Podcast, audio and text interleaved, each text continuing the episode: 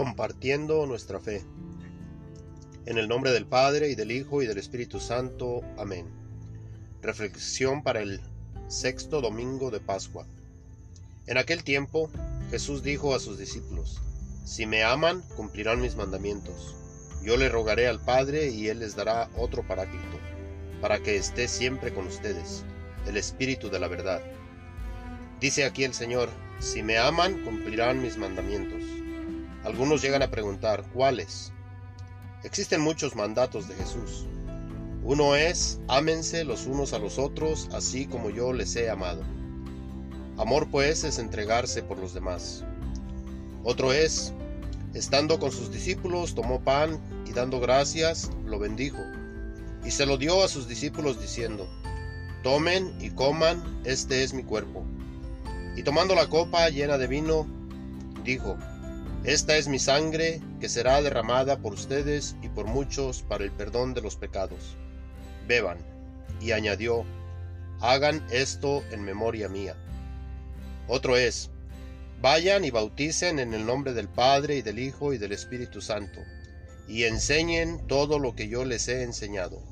El que crea y se bautice se salvará, el que no crea se condenará. Jesús resume toda la ley en dos mandamientos, que en sí son tres mandamientos. Amar a Dios sobre todas las cosas, amar al prójimo, amarse a sí mismo. Si no amo a Dios, ¿cómo podré tener amor por mí mismo?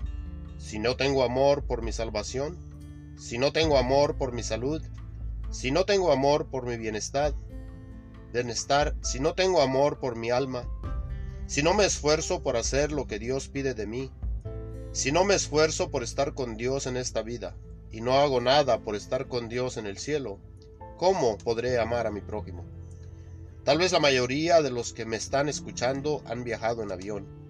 Si es así, tal vez recuerdan que se nos dice, en caso de emergencia, y si usted está acompañado de algún niño, póngase la mascarilla de oxígeno usted primero y después poner la mascarilla al niño.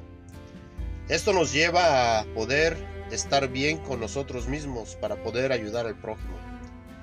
Y lo más importante es estar bien con Dios. Si nosotros estamos bien con Dios, Jesús nos dice, yo rogaré al Padre y Él les dará otro paráclito, para que esté siempre con ustedes, el Espíritu de la verdad este Paráclito es el Espíritu Santo que viene a morar en nosotros por medio del bautismo y en su plenitud al recibir la confirmación de la fe que profesamos en Jesús. Nos dice Jesús que el mundo no puede recibirlo porque no lo ve ni lo conoce.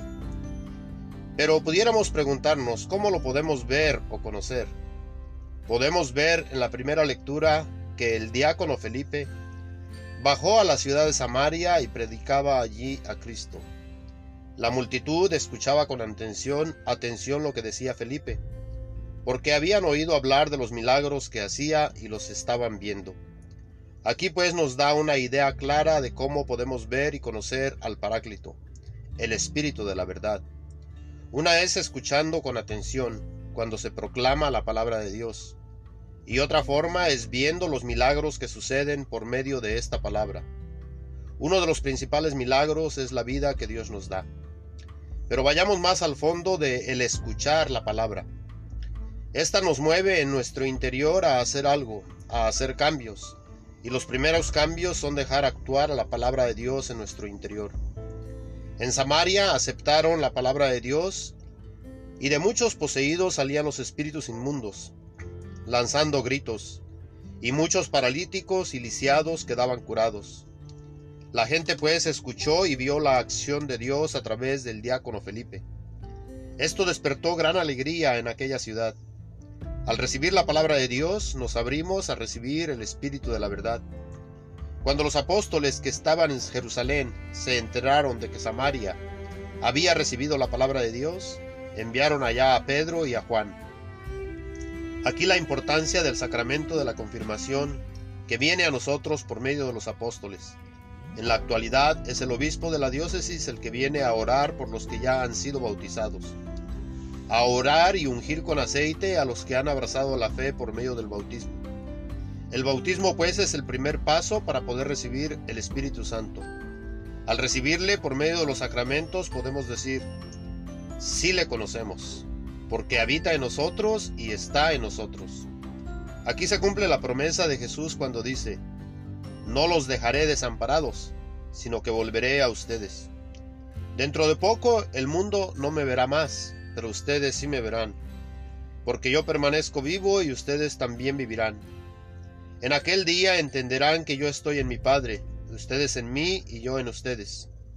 Solamente recibiendo al Paráclito, solamente recibiendo al Consolador, solamente recibiendo al Espíritu de la verdad, solamente recibiendo al Espíritu Santo.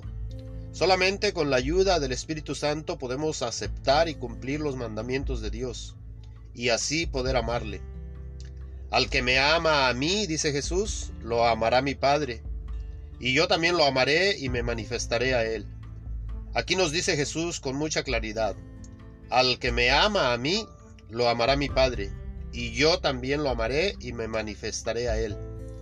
Lo que quiere decir es que no todos reciben el Espíritu Santo.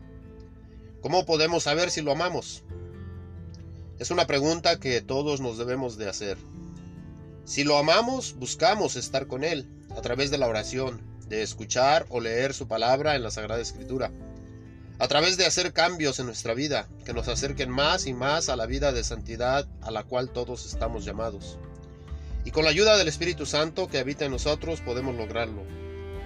Y como proclamamos en el Salmo, las obras del Señor son admirables. Y si le suplicamos que nos ayude a hacer el bien, Él no rechazará nuestra súplica.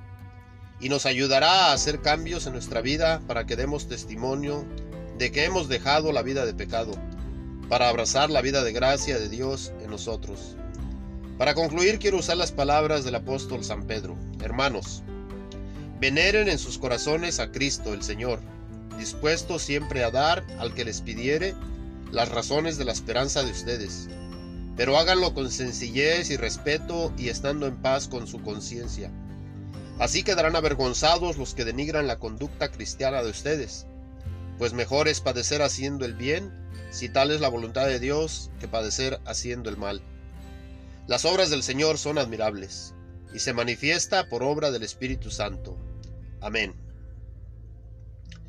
El Señor esté con ustedes. La bendición de Dios Todopoderoso, Padre, Hijo y Espíritu Santo, descienda y permanezca con ustedes. Amén. Gracias por compartir.